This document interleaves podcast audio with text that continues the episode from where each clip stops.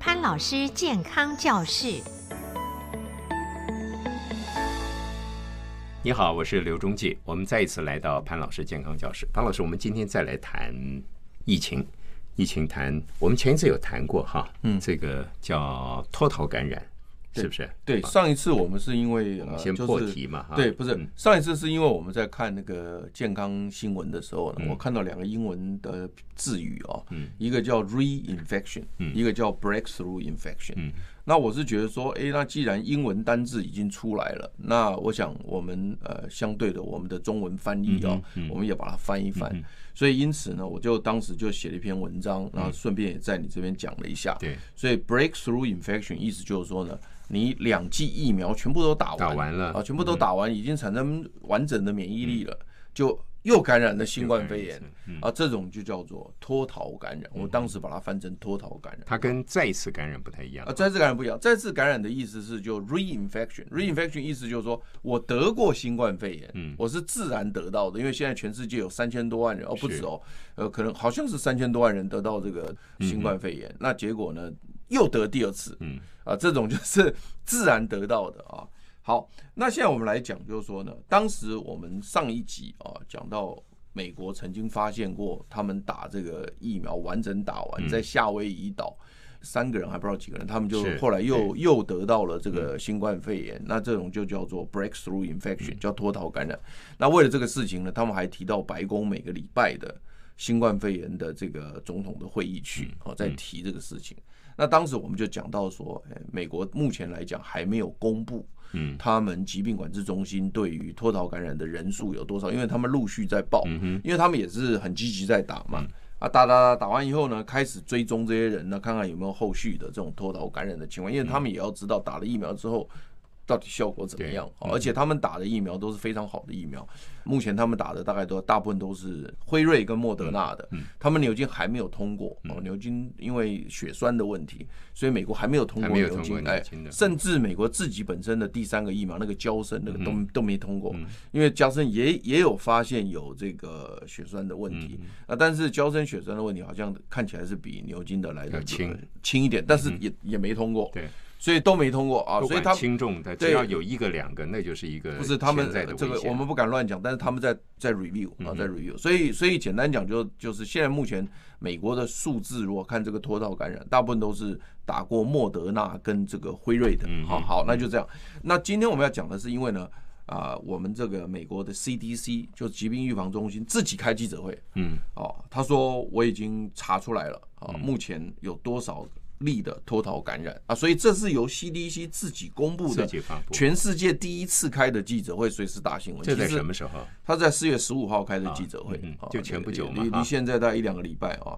那那因为我们也没有那么及时了哈，不过没关系，我文章是早就写出去了。我在当天，因为美国跟我们差是十二个小时，那他们呃四月十五号记者截稿是六点六点钟晚上六点钟截稿，那他的六点美东时间就是我台湾凌晨。就是早上的六点，嗯嗯，我早上六点拿到新闻稿，我在早上之前我文章就出去了，嗯哼，所以我比记者还快，反应 我比记者还快。好了，不管。那这个呃，美国 CDC 当时公布的时候，在四月十五号当时截稿公布的时候，他是说呢，我目前收到的讯息是五千八百例的脱逃感染，好，那你单看这五千八百例，当然很多了，因为全台湾现在目前呃这个呃新冠肺炎的案例也不过一千出头，对。所以你听到五千八百例就吓到了，但是其实你不要吓到，因为你跟它的量体有关系。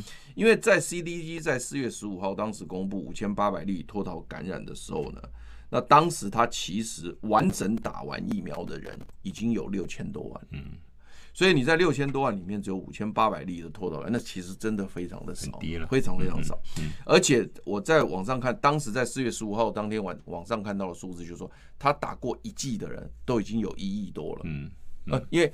一季要等到第二季，他等好几个礼拜嘛，所以因此他是全部打完的。那时候有六千多万人，那现在那当时有一亿多人是打完第一季的。现在目前美国全部打完的人可能可能超过一亿，甚至是往两亿奔了。因为我觉得三分之一到二分之一的人，对对对，大概都已经打完了。那但是他们现在有一个问题啊，这个是最新的，因为我最近有看到这个新闻，但是我觉得因为一直讲新冠肺炎，有的人不喜欢听，所以我们就没有再讲。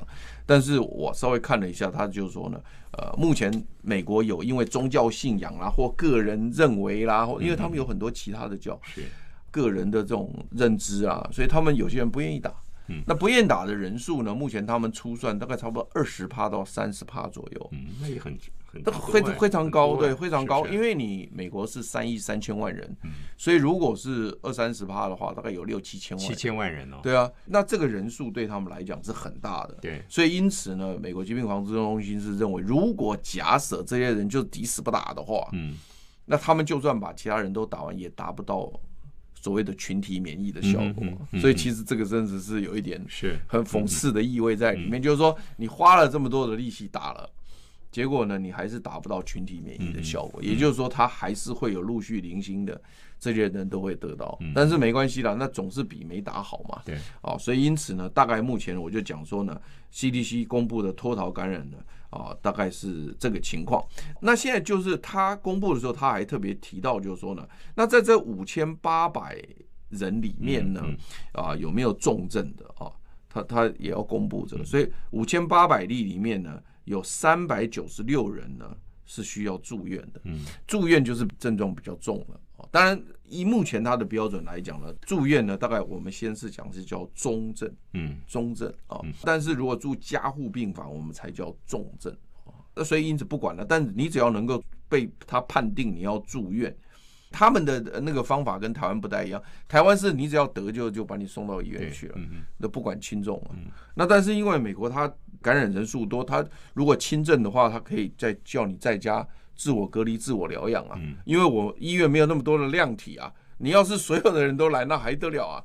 所以在这个有疫情扩散的国家，他们不会是得到就住院，就有点类似什么，像感冒。你你你感冒是不是一定住院？没没有吧？不需要。呃，对对对，但是感冒有没有人要住院？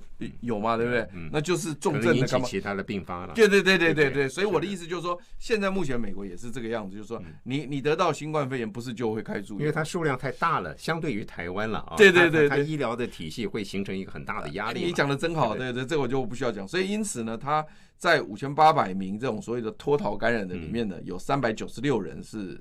疾病比较严重需要住院的，那按照这样算起来，它是七 percent，是啊七 percent 啊。那你从这个七 percent 来看呢，呃是有降低了哈。目前来讲哈，正常人得到新冠肺炎需要住院的人哈，大概是差不多是二三十趴左右，嗯哦，也要看那个情况。所以所以你这个如果是七趴，那是降很多了。好，你你听懂我意思吗？好，是降很多哈。那另外呢？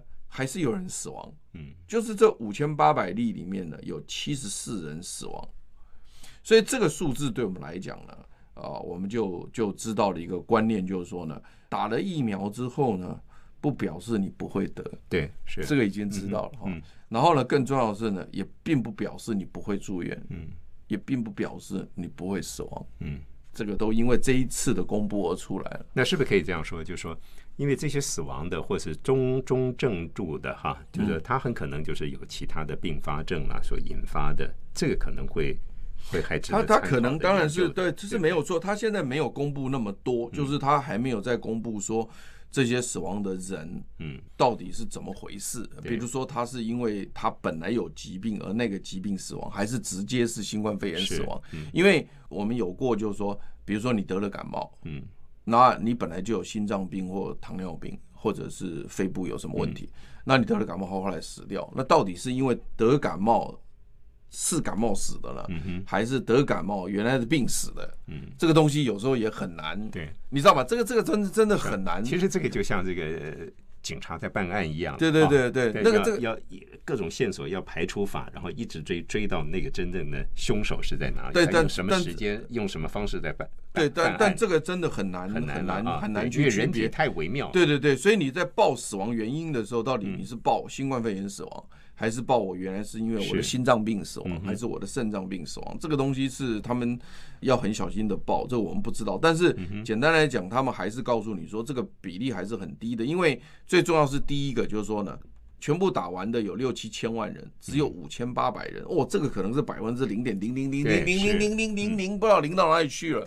所以意思就是说，你打了之后呢，你降低感染的机会是降低很多的啊。那如果说再从得到人里面要要再住院，那又更低了。对，所以他还是有非常好的这个保护力。不过他这边也特别提到，就是说他这个感染的人里面，就是脱逃感染的人里面呢，每个年龄层都有，嗯，但每个年龄层都有，但是比较多的呢是六十岁以上的人群，啊，也就是年纪比较属于老一点的人，哈，所以这个也是告诉我们说呢。呃年纪老的人呢，打的这个需要性也比较高。那现现在这个也是跟我们排序也有关系。对对。可是另外还有一件事情，我我也要提醒你，就是说呢，他们曾经有讲过，如果你是八九十岁以上的人，嗯，这时候你要不要打，也要想一想。嗯。那为什么呢？因为他很有趣的是这样，就是说呢，你你八九十岁的人呢，因为他已经是达到，就是说，嗯，就是等于算是。比较是就是没有效果了，比较比较是说身体已经达到一个一个一个末端了了哈。如果你这时候疫苗本身也有一些一一些副作用的话，在天平上是不是能够真正得到什么好处？哎，我我的我的意思是这样子，是对对对，就是它是一个天平嘛的好处，所以所以因此那个那个佛西有提过，他就是说，如果说是年纪比较长的八九十岁以上的，嗯，他的意思是说可能就是是不是。也要考虑是不是有一些比较更安全的疫苗，他是说更安全的，这个都还需要再进一步的研究了。对对对对。但是这个给我们很大的启示，并不在于说这个疫苗没有效用，而是说在没有绝对控制这个病毒之前呢，所有的你都不能放，不能轻忽。对，尤其这种群聚的场合，对不。对吧？尤其这种群体，所以，所以他现在就要求这几件事。第一个就是你打完疫苗，全部都打完以后，你不是无敌铁金刚。对，你全部打完之后，你还是要戴口罩、勤洗手、保持距离。所以以前基本的动作不是不是，可是以前有的人讲说，我打完疫苗以后，我已经有保护力了嘛？我不是保护力九十五趴吗？我应该是无敌铁金刚，我是不是可以不用戴口罩、不用勤洗手、不用什么？所以记者曾经拿着麦克风问了。美国白宫的发言人说：“那现在是不是因为打疫苗的人多，我们是不是戴口罩这个动作就可以不用宣导了？” 然后结果他说：“不不不不，他说你这个不要乱讲。他说我们没有讲说这个口罩不用戴了，因为早期美国人就是不愿意戴口罩嘛，所以造成很多问题嘛。因为川普当时也不戴口罩，那后来拜登上来，拜登带头戴口罩，也希望大家戴口罩。”所以当时就有记者问他说：“那如果说是疫苗全部都打完了，那也都那个的话，这是不是可以不戴口罩？”那他们其实他们也不敢讲，他们说：“不不，我们没有讲过不需要戴口罩。”所以这也是一个很重要的一个观念。对，对任何一个政治人物来说了，但这都是上行下效，这个风行草偃的效果。我刚在我们在来进来这个录音录影之前呢，我看到一则新闻呢，就说在拜登总统一月二十号就职到现在将近一百天前后啊，他的这个。民调啊，嗯，比四年前川普要好，也达到了这个百分之五十九的这个支持率，还不错啊。那他最受到信赖的就是这个防疫，嗯，第二个才是经济。哦，那经济好的原因是那个纾困的都下去了嘛，一个二点六兆，一个三点二兆都下去了，对，所以。对美国民众来说，他的民调起来了。嗯，那对美国的医疗体系或者政治人物或者民间来讲，这有一个安定的作用。但是还是像像刚才潘老师讲的，有很多人还是因为很多意识形态啦，或者是宗教的因素了，还有很多社会风气的影响，很多人还是不愿意打疫苗，不愿意打，甚至连口罩群聚的都都不愿意做到那个对呃防止感染的这个措施。对对对，这还是让人家担心的啦。对对不对？哈，对，所以看起来来讲，就是说，如果说是。假设真的如大家所预期的话，说不定就是这个新冠肺炎会变成好像感冒一样，是，它就一直不断的在这边出现。然后你打完疫苗之后，可能过一阵子你还得打，嗯你并不是说你打完一次就算，因为现在辉瑞也有讲说，可能要追加第三剂啊，有有些人要追加第三剂，就像我们的流感疫苗一样，对对对，所以看起来，所以看起来它有一定的效期，而且变。病毒也开始在变种，所以恐怕它真的是要跟我们好像长存在这个这个世界上。我们要学着跟它怎么样共存了。对，那但是如果是 这样一来的话，那就变成说人类面对疾病的威胁是越来越多。对，好，谢谢潘老师，我们今天就谈到这边，谢谢您收听跟收看，也希望您能够按赞跟分享，谢谢，再会。